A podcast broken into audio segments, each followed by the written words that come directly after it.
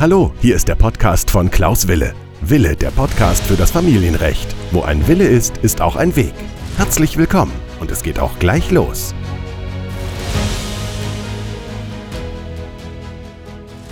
Herzlich willkommen zu meiner neuen Podcast-Folge.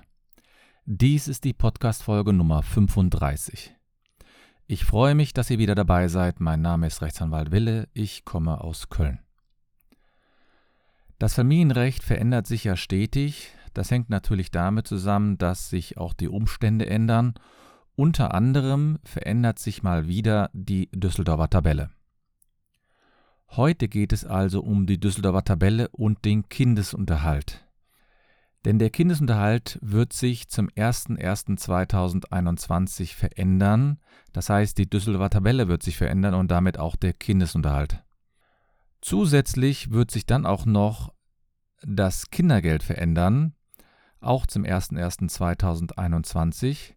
Ich habe auf meiner Homepage www.anwalten-wille.de eine Zusammenfassung über die Kindergeldänderung schon veröffentlicht und möchte euch heute die sieben wichtigsten Fragen im Rahmen des Kindesunterhaltes etwas näher bringen. Das heißt im Grunde genommen die sieben wichtigsten Fragen zur Düsseldorfer Tabelle.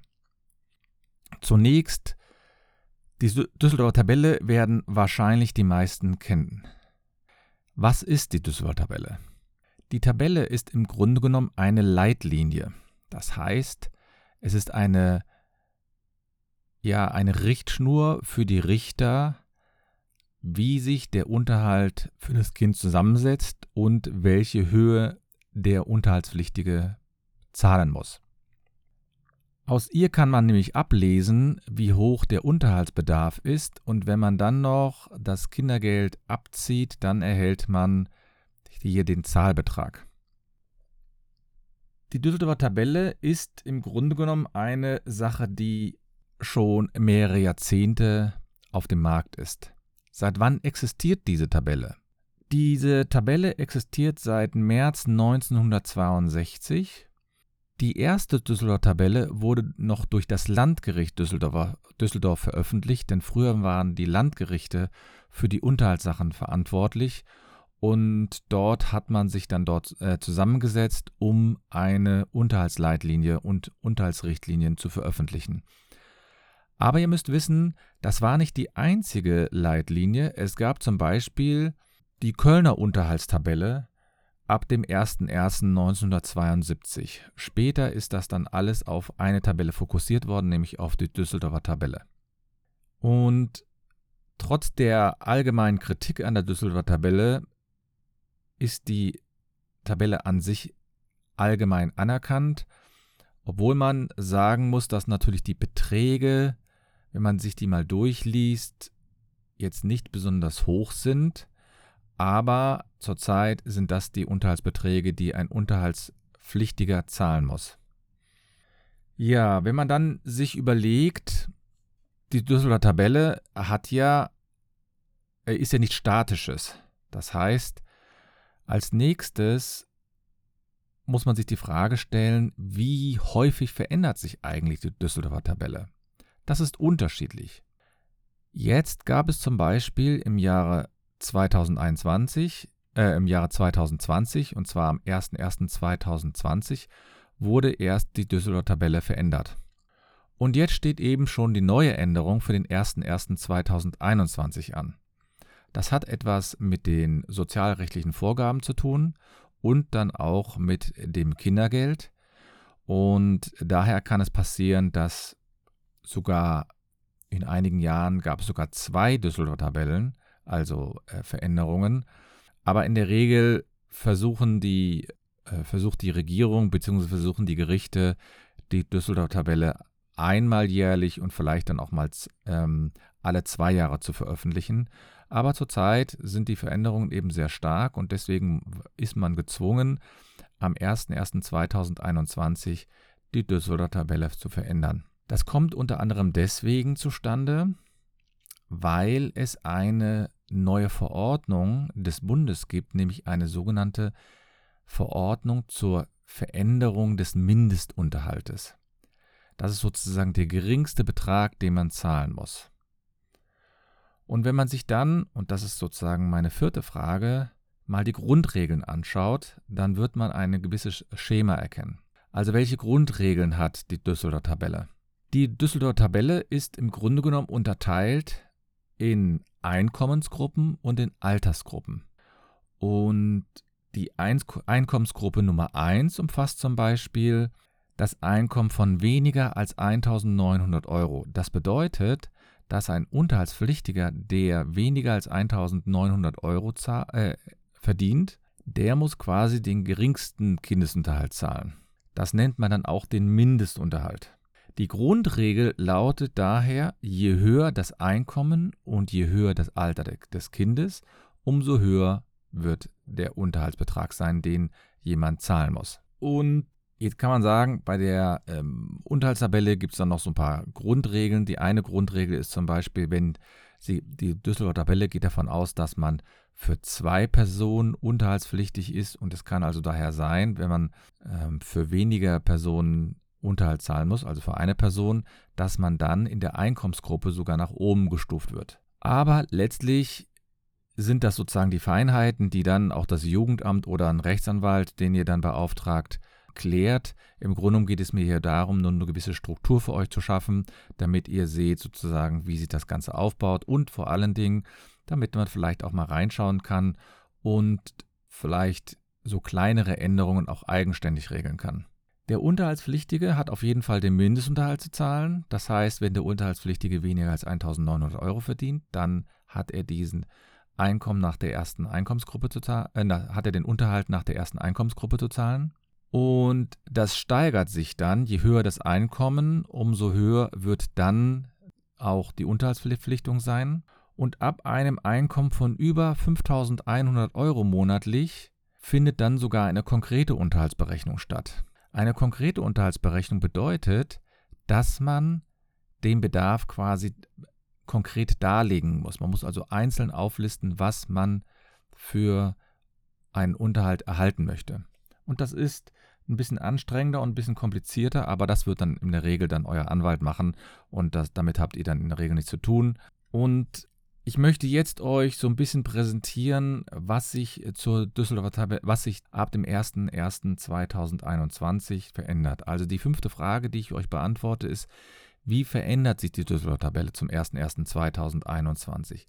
Dazu muss man wissen, dass OLG Düsseldorf, die sind hier zuständig für die, für die Düsseldorfer Tabelle, die haben bisher noch keine neue Düsseldorfer Tabelle veröffentlicht. Die ist bestimmt in Arbeit, denn nachdem jetzt die Verordnung zur Änderung des Mindestunterhaltes veröffentlicht wurde, wird man daran arbeiten, am OLG Düsseldorf diese neue Regelungen auch in eine Tabelle allgemeingültig zu schreiben.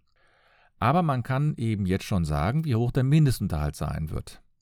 Aufgrund dieser dritten Verordnung wurde der Mindestunterhalt neu festgelegt und nach dieser Verordnung wird also der Mindestunterhalt in den ersten drei Altersstufen etwas erhöht. Der Mindestunterhalt wird also erhöht und zwar für die erste Altersstufe, das ist das, das sind die Kinder, die von 0 bis 5 Jahre alt sind. Da erhöht sich der Mindestunterhalt von 378 auf 393 Euro. Und die zweite Altersgruppe umfasst das Alter von 6 bis 11 und hier erhöht sich der Mindestunterhalt von 434 Euro auf 451 Euro. Und ab dem 12. Jahr beginnt dann die dritte Altersgruppe, nämlich der Mindestunterhalt erhöht sich hier von 508 auf 528 Euro.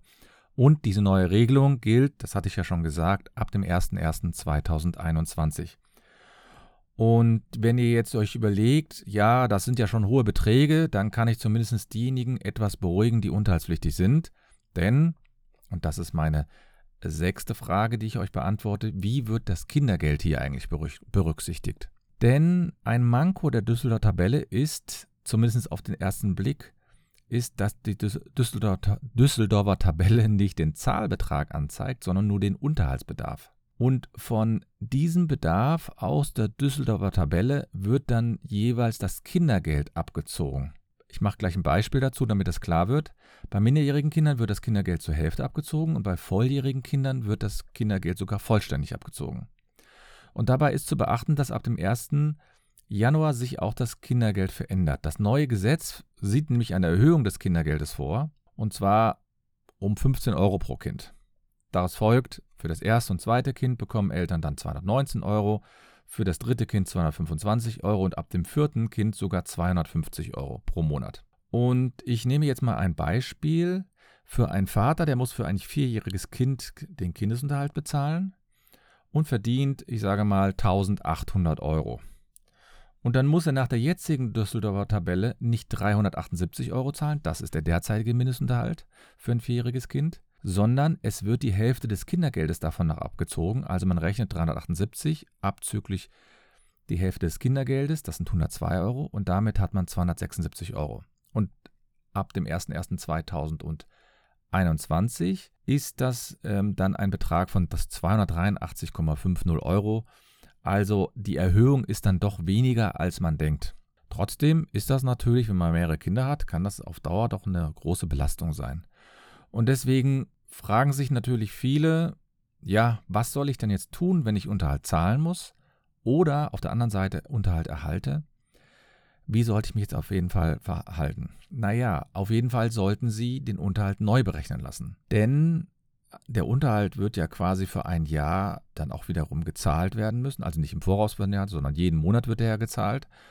Und am besten ist es, dass man sich am Anfang entweder mit dem Unterhaltspflichtigen zusammensetzt und sagt, hier, das hat sich verändert, deswegen musst du diesen neuen Betrag bezahlen. Oder falls einem das zu anstrengend ist und vor allen Dingen, weil man einfach sagt, man versteht das Ganze nicht, dann kann man sich natürlich gerne auch an das Jugendamt wenden. Die können eine Beistandschaft begründen oder letztlich, und das empfehle ich natürlich, zu einem Rechtsanwalt zu gehen. Beim Rechtsanwalt kostet das natürlich ein bisschen Gebühren, aber der Rechtsanwalt wird euch natürlich dann berechnen, wie hoch der Unterhalt insgesamt sein wird. Und das heißt, ihr könnt natürlich auch selbst versuchen, den Unterhalt zu berechnen, aber ich empfehle das nicht. Das ist nämlich nicht so ganz einfach und die jetzigen Änderungen sind daher meines Erachtens auch eine gute Möglichkeit, den Unterhalt mal wieder komplett neu berechnen zu lassen. Denn immerhin kann sich ja auch das Einkommen im letzten Jahr verändert haben. Also wenn jetzt jemand äh, ein besonders äh, niedriges Einkommen zuerst hatte und jetzt auf einmal ein höheres Einkommen hatte, dann ähm, wird der vielleicht nicht sofort schreien, hallo, ich habe hier ein höheres Einkommen, sondern das muss man dann immer überprüfen. Dazu gibt es dann den Auskunftsanspruch.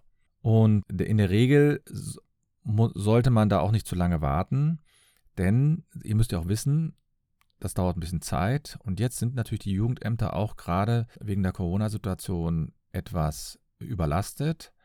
Und da bekommt man dann auch nicht immer so schnell einen Termin. Und ich kann dann nur immer anbieten, euch den Unterhalt zu berechnen und mit einer schnellen Berechnung euch eine Klarheit zu geben. Denn ihr müsst ja auch wissen, der Unterhaltspflichtige muss ja auch eine Klarheit haben. Der muss ja auch wissen, was er jeden Monat zahlen muss. Und das ist natürlich jetzt sehr viel Veränderungen. Auf der einen Seite der Kindesunterhalt, auf der anderen Seite das Kindergeld. Und da empfehle ich eben in diesen Fällen, ihr solltet euch einen Rechtsanwalt, eine Beratung zu machen. Ich mache zum Beispiel eine Beratung online und ähm, dann, wenn man vorher sich die, ähm, die Gehaltsabrechnung angeschaut hat, dann sollte, äh, und man kann die auch per, kann die ja per E-Mail schicken zum Beispiel. Und dann kann man aus meiner Sicht relativ zügig diese Berechnung vornehmen. Ja, das ist sozusagen das Wichtigste zur Düsseldorfer Tabelle. Wie ihr wisst, ich habe ja, also wenn ihr jetzt noch nicht getrennt seid oder ihr steht vor der, kurz vor der Trennung, ich habe eine Checkliste veröffentlicht zu den sieben wichtigsten Tipps, wie man sich während der Trennung verhalten sollte. Auf meiner Homepage www.anwalten-wille.de habe ich vor, auf der ersten Seite sozusagen gleich die Checkliste, kann man dort abrufen. Und wenn ihr wollt, bekommt ihr dann auch regelmäßig ein Newsletter von mir zugeschickt. Es ist immer nur so ein kleiner Happen sozusagen. Wenn ihr direkt zu der Checkliste kommen wollt, dann ähm, schaut in die Show Notes. Dort habe ich die nämlich ähm, vermerkt. Das ist äh, ähm, bei www.anwalt-wille.de slash 7 Rechtstipps. Ja, da könnt ihr quasi direkt auf diese Seite gehen. Und ja, dann möchte ich euch nur noch empfehlen, die Umgangsregelung für die Weihnachtsferien ähm, vorzunehmen. Wie ihr alle wisst, sind die Weihnachtsferien ja in Nordrhein-Westfalen zwei Tage äh, verlängert worden. Und das heißt, hier sollte man natürlich darauf achten, dass man hier die Weihnachtsregelung ähm, verändert unter Umständen oder zumindest anpasst. Und wenn ihr dazu einen Beratungstermin gerne haben möchtet, dann könnt ihr euch gerne an mich wenden, an meine Homepage. Auch das habe ich in den Shownotes vermerkt. Ja, ich hoffe, dass es euch gut geht, dass ihr alle gesund seid. Ich wünsche euch alles Gute und nicht vergessen, wo ein Wille ist, ist auch ein Weg.